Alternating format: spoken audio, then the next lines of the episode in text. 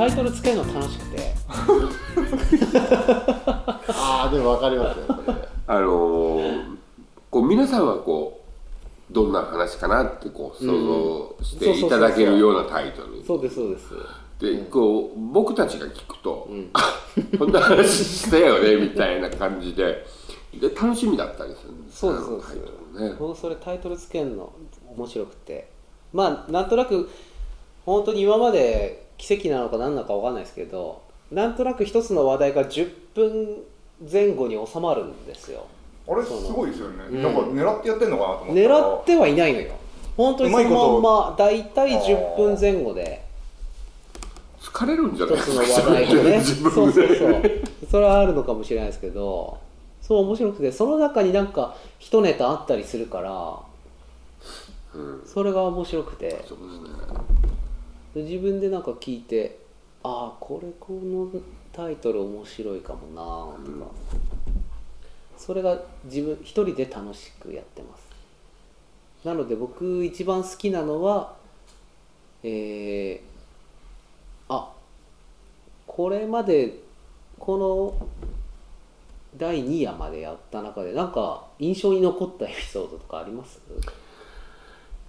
印象？ね。いなんかこれ。これあげろって言われるのは難しいんですよね正直そう。いやぼ僕的にじゃあ、僕からね、はいはい。僕が一番印象に残ってるのは、イエスこれキレの良さ。絶妙ないやもうあのあのああれをこうこうお便りを読ませていただきながらあの最後「イエスかノーかでお答えください」って言われた時に もう自分の中であのあの的を。イエスをこうねこあれ何もあれですよね。練習っていうか別にお便りも見せてない。ういや本当にもうその場でね。ねその場で。でもこうなんていうんですか。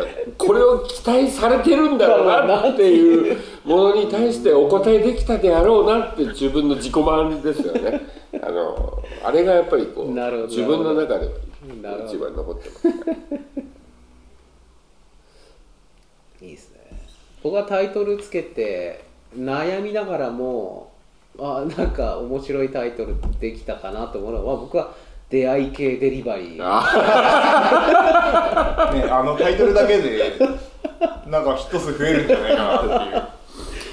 いやなんかでもタイトルをつけた後に確かに出会い系デリバリーだなと思ったんですよ出前って、なんかお客さんと出会ったりなんか僕らは普通に配達、うん。っていうか出前してますけど、その中でお客さんと会ったり、うん。なんかいろいろしてるんだろうなって思いながら。そうですね。あの多分結構濃密な時間なんでしょうね。あのコミュニケーションって、まあ、まず例えば旅館に配達来ていただくと、まあ、まず旅館の人たちとコミュニケーションを取って、それからお客さんといやだからそれ自体が変なんですよ。普通にうん。外の人というか、旅館の人じゃない人が当たり前のようにごめん普通に入ってって、部屋まで入ってって、あの飯持ってきましたっつって置いてくっていうのはおそらく都会のセキュリティ的にはできない。アウトですよね。なんか。まああれですよね。多分まあおっしゃる通りおっしゃる通りなんでしょうけど。向こうはウーバーイーツとかなんかいろんな仕組みがあるのかもしれないですけど、そのねなんか入ってったりはできるかもしれないですけどこっちはもうなんかもう当たり前になんかね肘折が我が家のように普通にうん。普通にお店でお客さんにお蕎麦を出す食事を出すみたいな感覚で旅館さんに入ってってあの もう部屋もうん。なんとなくもう配置も分かっていくね。ので、もうお客さんが部屋覚えてないのってうちほらまん。じゅう入ったってあるんで、う。んうん。お客さんが部屋覚えてないのよくあるんです。よ、でももう逆に私らの方が部屋覚えてるから、うん。あの2階どこの旅館の2階の,、うんうん。あの階段上がってこう行ってここら辺ってああじゃあ、うんうん。わかりました。あの部屋ですね。うてん。あそっかそっか。注文した時点ではお客さんが自分の部屋の番号とか名前とかわかんないけどなんとなくでイメージでここに届けてねってホテル屋で注文するわけか。そうもうと俺らはもうその部屋の番号とか名前まで分かってる。なるほどね。金山的にはあのお部屋の配達がほとんどないので、うん結構その世界観がああ気になるんですよ。なるほどね。ガラッとこのあのみんな部屋でどう過ごしてるのかあんまり見たことないので。やってみます？お部屋までデリバリー OK ですって。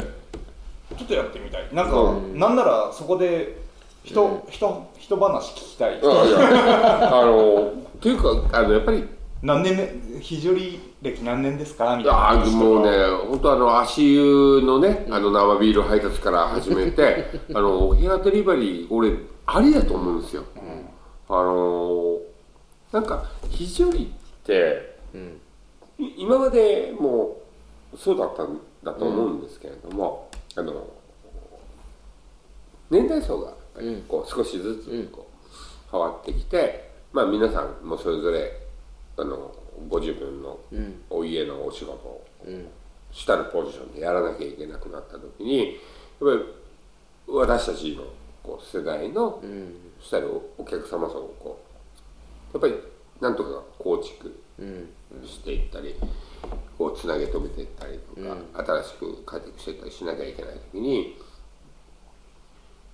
うん、こうそれそういうことをうん非常にが昔できたであろうコミュニケーションの場所ってやっぱりうん。ズカズカズカって言って、うん。あどうもこんにちは、うん。お久しぶりです、始めましたけどいいからもお話ししたりするうんうん。のはあってもいいのかなとは思うんですけど。そうですね。なんか僕らはなんかもう当たり前のようにそれをさせてもらってるっていう感覚もあるしもうなんか出前を例えば出前を受けるじゃないですか電話を。でそうすると僕は受けてないけど例えばうちの嫁さんとかが出前を受けるじゃないですか、でその受けてる向こうの話は聞こえないんですよ、はいはい。でも受けてるうちの嫁さんの話を聞いてるだけで例えば何番とか 話してる口調とかでああの旅館のあそこだなっ分 かってくるようになってくる。分かる分かるえ分かります。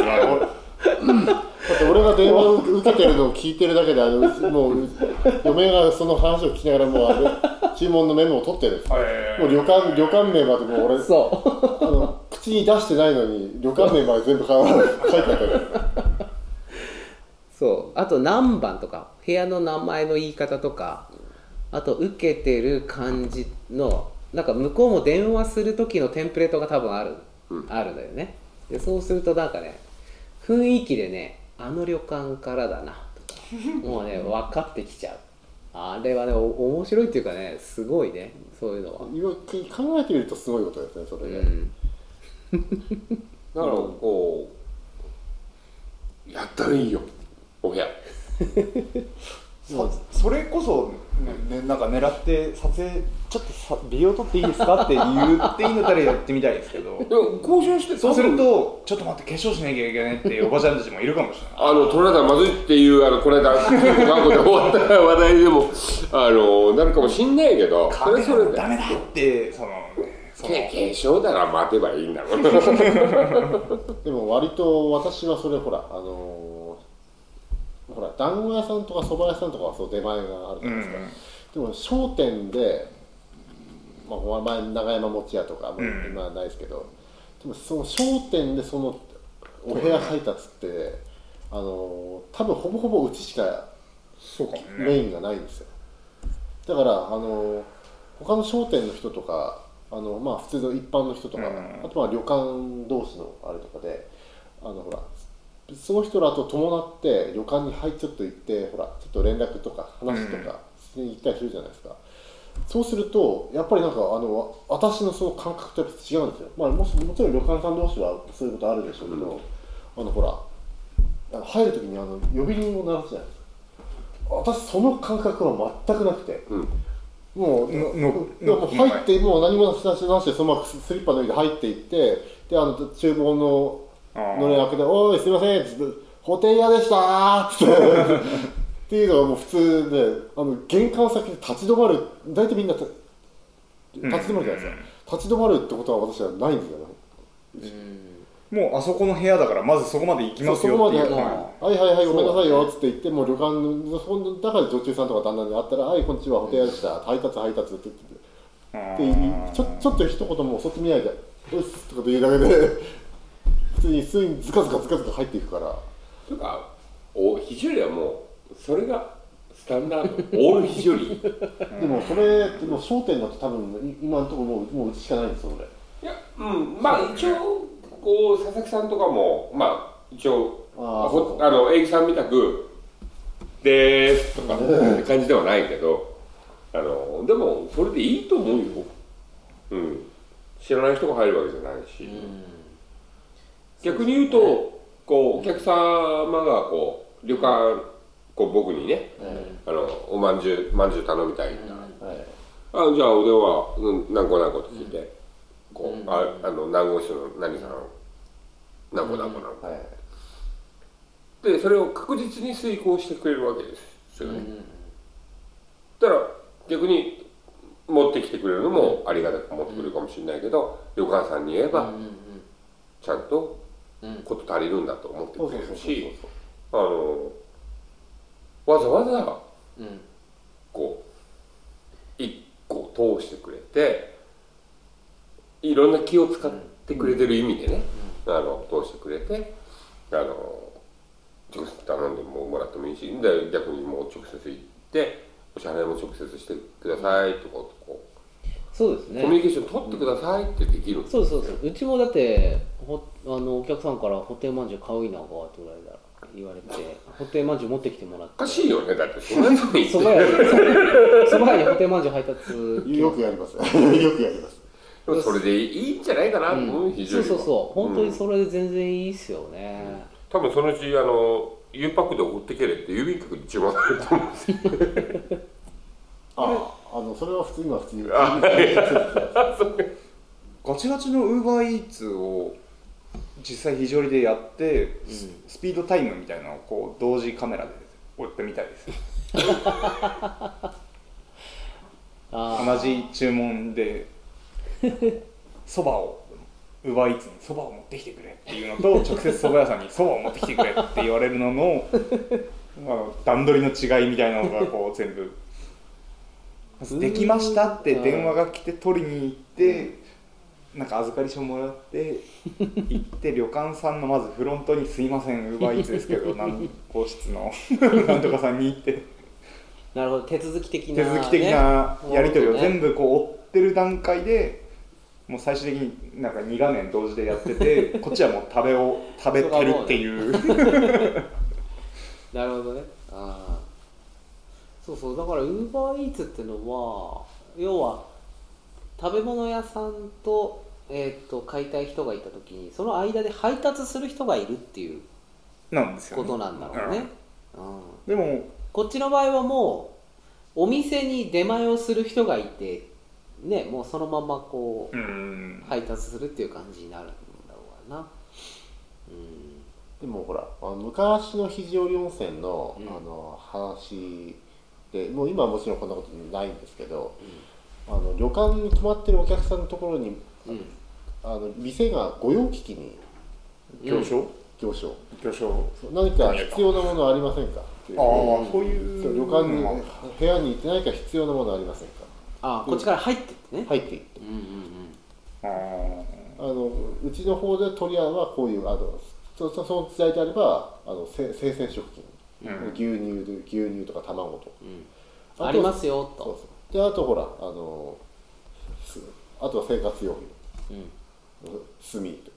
ーうん。だからそういうのをあのお客さんのところに聞き取りに行ってでそれをこう注文取って持ってきて金もらうっていう。こういうのあるからいりませんか？そうあるからいりませんか。なるほどでね非常にあの昔のその書籍とかにで見るとなんかまあ100年以上前の書籍とかで見るとそういうのがすごくしっかりしているからあのもうおお客来たお客はもう旅館にもう部屋にいるだけでも何でもね。う何何でもそうい何でもながら頼んでにしてね。うん。要は御用機器が勝手にこう来てね。そうそうそなんか必要なものありませんかっていうふうに来てくれるシステムにうなってた。なってた。ある意味ネット社会的なそのうんうんシステムが構築されてたわこの狭い中でこうねネットができる ネットの挨拶がね。とかまあそういうね システムができてボタンすら押さなくても。来る。来るんですよ。ポチッとしなくてもということはもっと上のレベルの仕事をしてた。ただそれがほらあのそのそこではよく言えばそういうふうに。よく言えば。そういうふうにあのもう何も逆に言えば。クレーム対象でもあったるでほら人によってはそらほらあのね明治30年代のその押し売りですからね突然パーン突然障子をバーって開いても一日ほらその人も頭きてずっと数えてたわけですよ。何人来たかってそしたらもう一日にもう18件来て押し売り押し押し売りが来てた。休めない当時どころじゃねえよってね。まあ現代のねあの過ごし方が多様化した中では無理な感じ